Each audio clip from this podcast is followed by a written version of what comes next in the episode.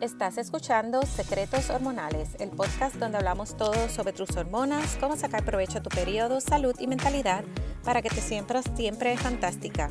Yo soy tu host, Norma Cuevas, coach de salud holística certificada en salud hormonal y aquí comparto mi experiencia personal y mi experiencia de más de 14 años trabajando con clientes. Estoy súper emocionada de poder estar aquí semanalmente contigo con una dosis de información e inspiración de todo sobre hormonas, salud y crecimiento personal.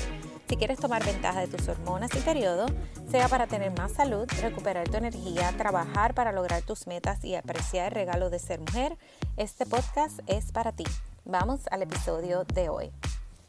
Todas hemos experimentado algún tipo de síndrome premenstrual antes. Esto es muy común, pero eso no quiere decir que sea normal. El síndrome premenstrual moderado o a severo es el resultado de un desequilibrio hormonal. Escuchaste súper bien. Es común, pero el que sea común no significa que esto es normal. Es un desequilibrio hormonal. Esto es lo que sucede en tu cuerpo para que tengas, eh, ¿verdad? Durante tus fases de tu ciclo menstrual. Eh, primero tu cuerpo produce estrógeno en su fase folicular, que es la fase que va luego, ¿verdad? Sería la segunda fase luego de tu periodo. Luego se produce progesterona en la fase lútea porque la, la ovulación crea progesterona y la fase lútea es después de la ovulación. Sin la ovulación no se crea progesterona la progesterona va a disminuir a la, mitad de la fase lútea si no estás embarazada y esa caída de hormonas hace que llegue tu periodo. El síndrome premenstrual de moderado severo se debe a desequilibrios en la fase lútea. Tu fase lútea tiene dos etapas y esto va a ser específicamente un desequilibrio de estrógeno a progesterona. Lo que significa no necesariamente que tu estrógeno está alto, significa que no hay suficiente progesterona para equilibrar el estrógeno, porque ellas, verás, si has escuchado este podcast otras veces, ellas se balancean unas a las otras. Cuando tienes síndrome premenstrual o PMS, experimentas una fuerte disminución de la progesterona de 3 a 5 días antes del periodo en lugar de tener una disminución, gradual, que así es que se supone que suceda. Algunos síntomas o signos de progesterona baja puede ser manchado antes del periodo, una fase lútea corta, y moco cervical una semana antes del periodo, en, en exceso. Se supone que ese moco cervical lo tengas durante la ovulación. El síndrome premenstrual o PMS tiene una amplia variedad de síntomas que incluyen cambios de humor, sensibilidad en los senos, antojos de alimentos, fatiga, irritabilidad y hasta depresión. Se estima que hasta 3 de cada 4 mujeres que menstruan, que están todavía eh, con su menstruación, han experimentado algún síntoma de PMS. Los síntomas tienden a reaparecer en un patrón predecible. Lo que sucede eh, es, ¿verdad? Y lo que pasa es que empiezas a sentir esos síntomas y dicen, ah, ya estoy a punto de tener mi regla. Pero los cambios físicos y emocionales que experimentas con el PMS pueden variar desde apenas perceptibles, o sea, hay personas que no sienten absolutamente nada, hasta súper intensos que te inmovilizan. Aún así, no tienes que dejar que estos problemas controlen tu vida. Los tratamientos y ajustes en el estilo de vida pueden ayudarte a reducir o controlar los signos y síntomas del PMS porque, como dije, es común, pero no es normal, así que tú definitivamente puedes trabajar con esto y más adelante te voy a decir cómo, ¿verdad? Puedes ayudarte. La lista de posibles síntomas del PMS puede ser súper larga, pero la mayoría de las mujeres solo experimentan algunos de estos problemas. Los síntomas emocionales pueden ser tensión o ansiedad, ánimo depresivo, crisis o llanto, humor eh, o irritabilidad hasta ira, cambios en el apetito, puedes tener eh, pocos deseos de comer o puedes tener antojos de alimentos eh, y comer más, dificultad para conciliar el sueño o insomnio, aislamiento social, no quieres ver a nadie porque no te soportas ni tú misma, falta de concentración, cambios en el líbido.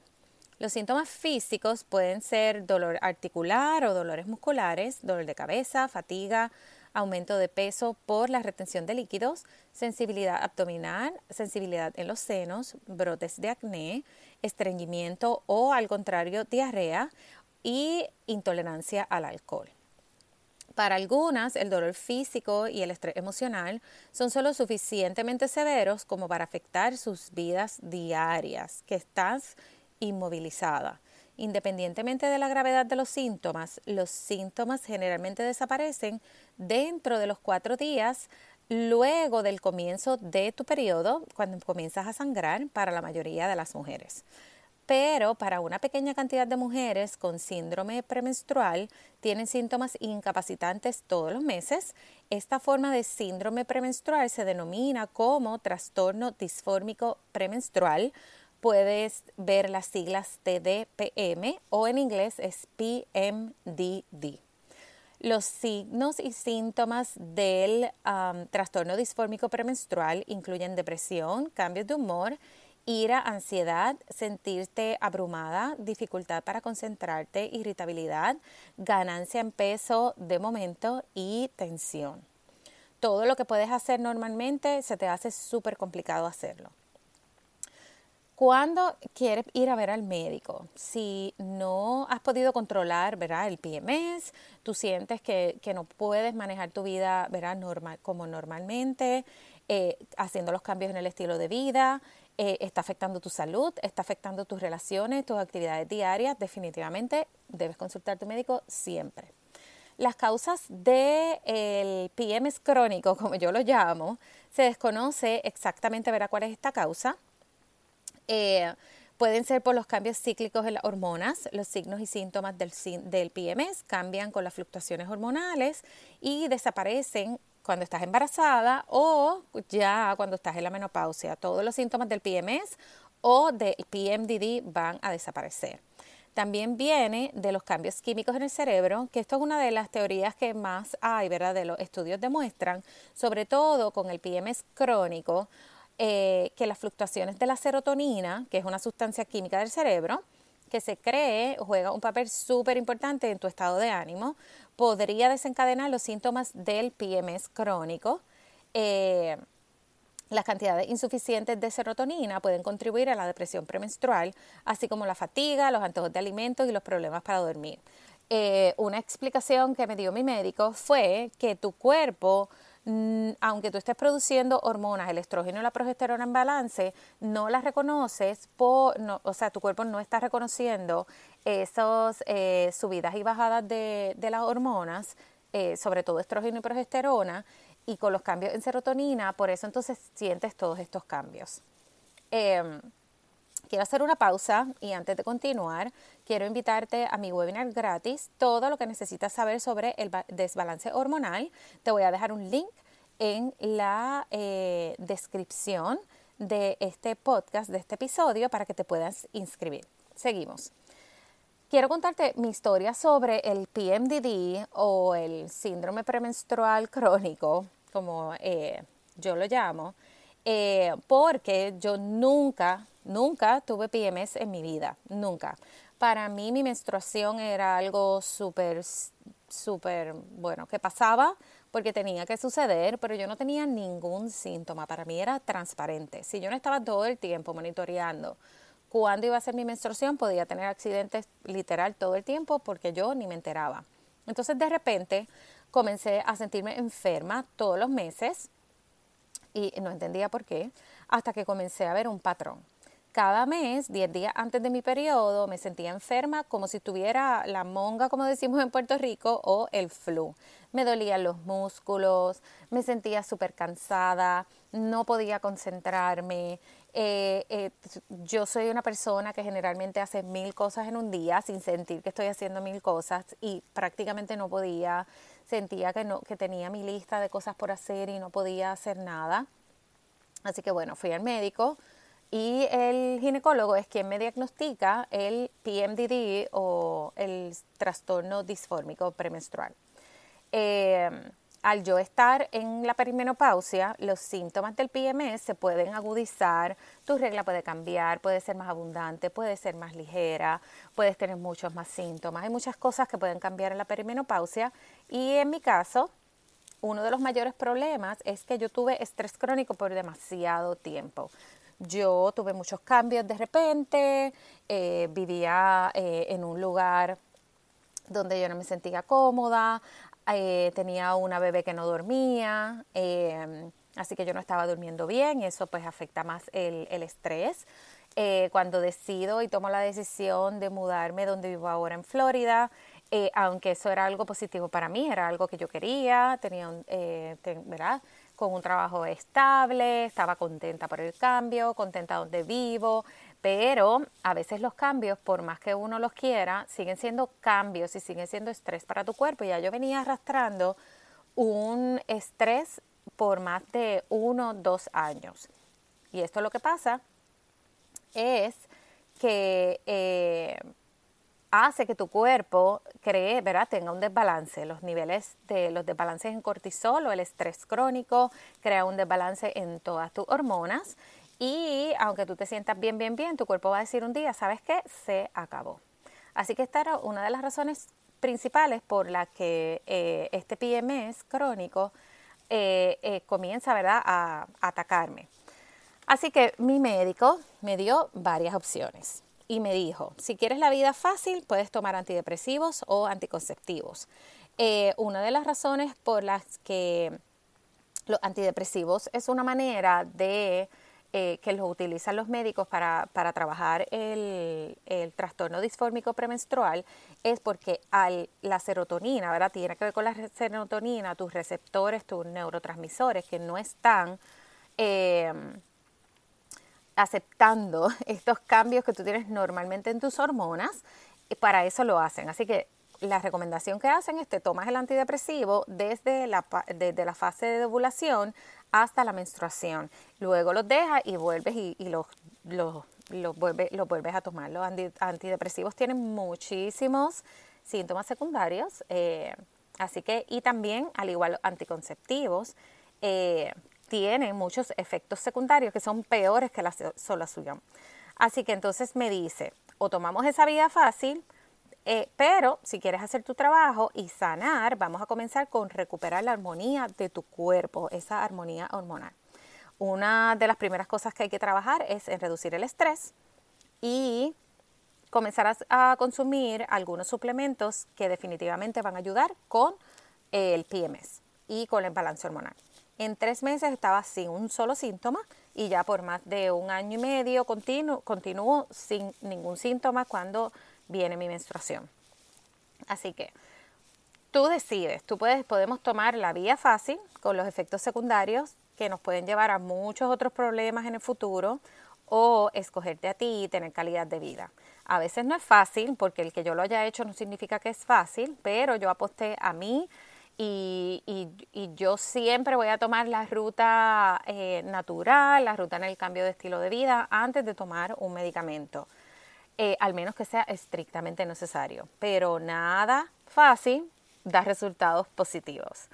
Así que bueno, yo comencé a meditar consistentemente. La meditación para mí había sido algo que iba y va y viene, va y viene. Eh, sin embargo, la meditación tiene muchísimos, muchísimos beneficios. Y en mi caso, eh, el hecho de meditar mantuvo los síntomas de ansiedad en control, eh, va, eh, ha disminuido definitivamente el estrés y definitivamente el meditar ayuda a que tu sueño sea más profundo. Así que mi práctica consistente se basa en 5 días a la semana, 10 a 15 minutos diarios y eso es todo. Eh, eliminar los ejercicios de alto impacto y bueno, esto suena, puede ser, puedes puede decir, escuchar esto y decir, hmm, eliminar los ejercicios de alto impacto. Eh, correr en exceso, eh, por ejemplo, hacer boxing. A mí me gusta todo ese tipo de ejercicio donde tú acabas de que no puedes ni, ni con tu alma. Eso es mi ejercicio favorito. Sin embargo, al yo tratar de sanar mis adrenales eh, y reducir el cortisol y controlarlo, me di cuenta que solamente hacer ejercicios 30 minutos en una combinación de pesas y ejercicios de alto impacto es lo, ah, es lo que me ha funcionado, es mucho mejor, incluso veo mucho mejor resultado que tratando de hacer ejercicios más de una hora y todo de alto impacto. Así que he incorporado las caminatas al aire libre, porque esto está comprobado que caminar ayuda con la ansiedad y la depresión. Y adicional a eso, estar conectada con el aire libre, las investigaciones demuestran que esto es algo que te ayuda a reducir el estrés, te ayuda a conectarte, ayuda con el ritmo circadiano, tiene muchísimos beneficios, así que añadido estas caminatas todos los días al aire libre. Una de las cosas que es súper gracioso porque algo que yo le pregunto a mis clientes, ¿cuándo fue la última vez que tú respiraste? Y se ríen porque es como que, ajá, yo respiro todo el tiempo, pero esto no necesariamente así. Conscientemente, cuando tú te detuviste, cuando tú paraste y tomaste 5, 10 respiraciones bien, bien profundas. Esto lo deberíamos hacer más durante el día Así que esta es una de las cosas que yo practico. En la mañana respiro, en algún momento del día, por ejemplo, justo antes de hacer este podcast, tomé cinco respiraciones bien profundas. Justo antes de dormir respiro, eh, hago mis respiraciones profundas porque esto ayuda a activar nuestro sistema nervioso parasimpatético, que es el sistema de la digestión, porque detiene todo lo demás y le da a tu cuerpo, eh, activa el que te puedas relajar. Así que bueno, esto es muy, muy importante. Suplementos que el médico recomendó, vitamina C y vitamina B en general, eh, magnesio, calcio y adaptógenos yo utilizo ashwagandha porque el ashwagandha y un adaptógeno es eh, un suplemento que te va a ayudar a ver, se adapta. Si tienes estrés crónico va a disminuir el cortisol. Si no tienes cortisol, que eso tampoco es positivo, va entonces a llevar el cortisol donde está.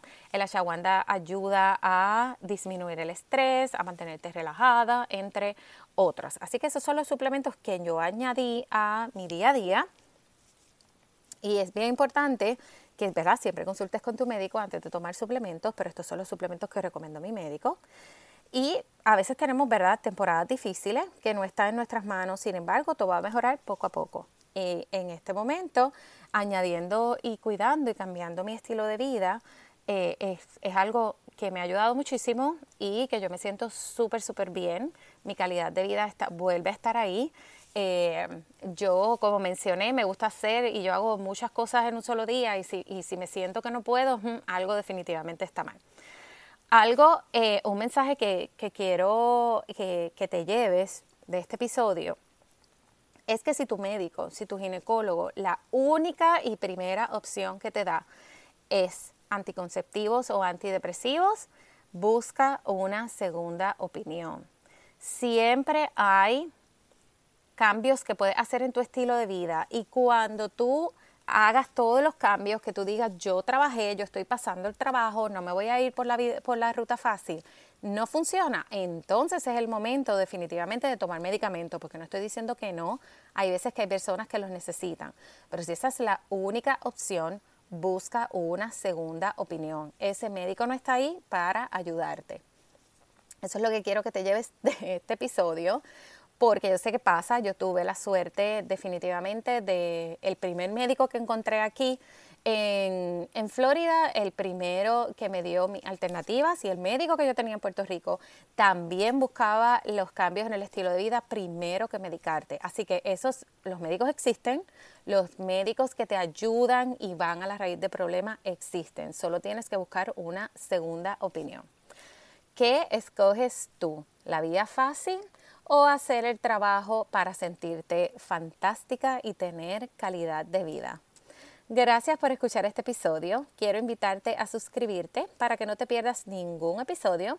Recuerda que tú puedes crear un mejor mundo dentro de ti un paso a la vez de manera sencilla. Déjame saber que escuchaste este episodio. Puedes hacer un screenshot, tomar una foto y taguearme en las historias de Instagram en Norma Cuevas Health Coach. También puedes dejarme un review, eso me ayuda a que más personas encuentren este podcast. Siempre me gusta conectar contigo, así que me puedes escribir un mensaje privado, yo siempre estoy aquí para contestar. tus dudas, tus preguntas y tus comentarios. Gracias por escuchar este episodio y nos vemos en el próximo martes.